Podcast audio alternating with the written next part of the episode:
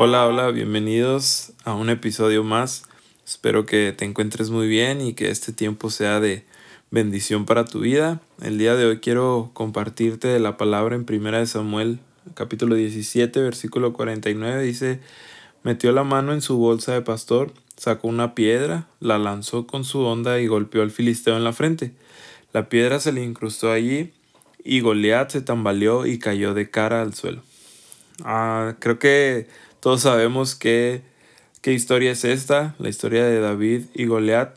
me gusta llamarlo de la, la batalla no planeada, una batalla que David ni en su mente había pasado que iba a enfrentarse a un gigante, a, a Goliat en, en, ese día. Él solo iba a hacer un encargo que su papá le había, le había encomendado a él en llevarle unas cosas a su, a sus hermanos que estaban en guerra y de la nada salió esta oportunidad, podemos llamarlo, de, de enfrentarse a este gigante eh, que él al parecer pues no lo había planeado, no, no estaba en su, en su itinerario, ¿verdad? Ir a, ir a pelear con Goliat. Y esto es lo que me llama la atención de, de este pasaje, cómo a veces nosotros nos pasa de la misma manera y quizá a diario o pues muy seguido donde a veces no, no planeamos las cosas malas, ¿verdad? No planeamos las batallas que tenemos, no planeamos ah, esas situaciones difíciles, a lo mejor, eh, no sé, este, cosas que pues simplemente no esperamos, ¿verdad? Que son cosas que nos perjudican de cierta forma, pues es obvio que nosotros no planeamos esas cosas o esas cosas que son difíciles, eh, que son de estar batallando, pues no, no, no forman parte de nuestro plan. Por lo general solamente hacemos planes para las cosas que nos benefician, ¿verdad? Entonces, a, a veces nos pasa así como le pasó a David, que un día él sin querer, este, llegó ahí a hacer ese encargo y le salió ese, ese imprevisto tan, tan poco casual. Y, y me gusta cómo en, en, en, versículos anteriores a este, cómo David se expresa a, acerca de, de esta situación, ¿verdad? Que él ni siquiera traía eso en la mente, pero él sabía exactamente qué era lo que él tenía que, qué hacer. En el versículo 26 dice, David les preguntó a los soldados que estaban cerca de él, ¿qué recibirá el hombre que mate al filisteo y ponga fin a su desafío contra Israel? Y a fin de cuentas, ¿quién es este filisteo pagano al que se le permite desafiar a los ejércitos del Dios viviente?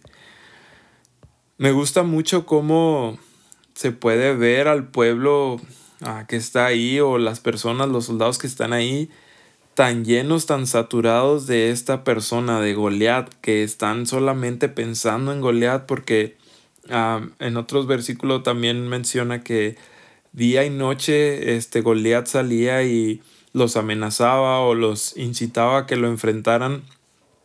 Y, y pues eso causaba temor y estaba su, su mente llena de, de las palabras que Goliat decía en ese momento y estaban llenos de temor porque solamente estaban pensando en, en Goliat, ¿verdad? Que tenían que derrotarlo a él y que era algo imposible.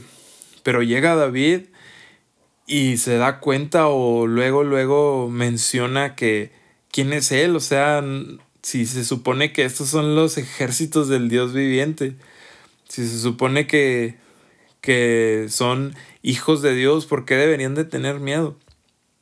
Un poquito antes en el versículo 45, ah, fíjate, esto es David hablando a Goliat, le dice, David le respondió al filisteo, tú vienes contra mí con espada, lanza y jabalina, pero yo vengo contra ti en nombre del Señor de los ejércitos celestiales, el Dios de los ejércitos de Israel, a quien tú has desafiado.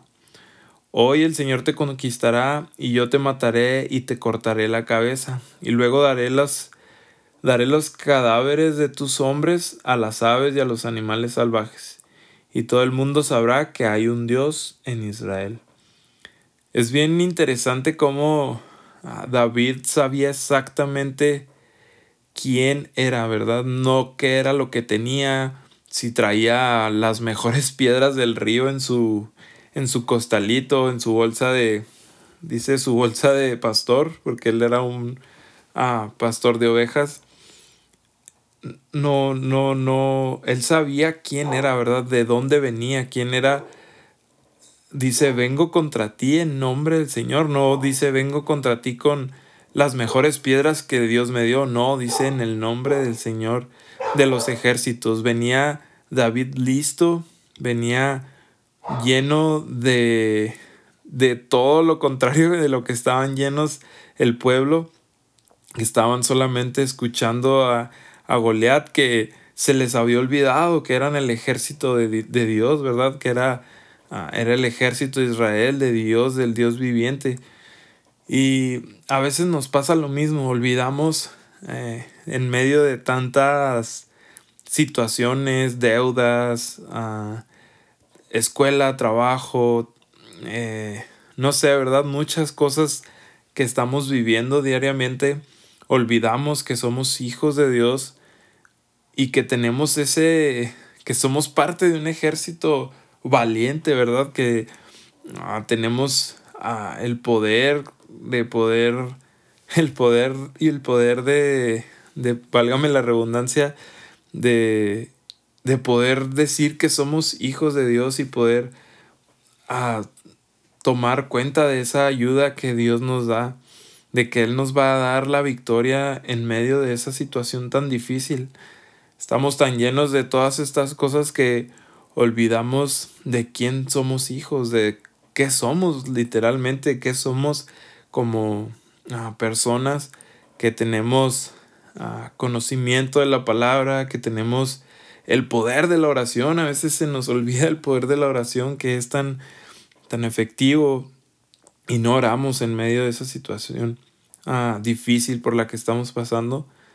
Entonces, que no nos pase así como a este pueblo, sino que seamos como David, que podamos eh, estar siempre conscientes, ah, aunque sabemos que las cosas ah, malas o cosas ah, como esta batalla que, tuvo David, no, no, no se planean, ¿verdad? Es, es, dice la palabra que en este mundo vamos a tener aflicción, eso ya lo sabemos, ya sabemos que van a pasar muchas cosas donde vamos a a lo mejor a sufrir, pero en medio de todo eso Dios quiere que seamos como David, que traigamos nuestra mente, nuestro corazón llenos de esa fe, de esa certidumbre de que Dios es nuestro Padre, que Él es el Señor de los ejércitos celestiales, menciona aquí, ¿verdad? En el versículo 45.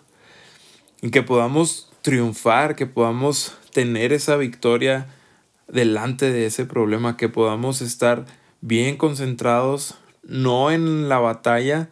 Ciertamente habrá preocupación o importancia acerca de la batalla o de la situación en la que estamos pasando, pero no debe de ser mayor que nuestra identidad en nuestro Señor, de nuestra identidad en lo que Dios nos ha transformado por medio de su sangre en esa cruz que Él, que él murió por nosotros. Entonces tengamos nuestra mente, nuestro corazón llenos de, de este conocimiento, de, de esta uh, identificación de ser eh, hijos de, del Señor de los ejércitos que nos va a dar la victoria, que, va, que nos va a hacer, uh, dice, hoy el Señor te conquistará en el versículo 46, yo te mataré y te cortaré la cabeza, que podamos conquistar esa batalla, no por nuestras fuerzas, no por nuestros méritos, sino porque el Señor nos ha ayudado, nos ha dado la fuerza, nos ha dado esa herencia de ser eh, hijos de Él, de poder tener ese poder, no por nosotros, sino por las fuerzas de Dios, porque Él es el Dios todopoderoso. Ah, espero que esto sea de bendición para tu vida y que sigas teniendo un excelente día. El Señor te bendiga.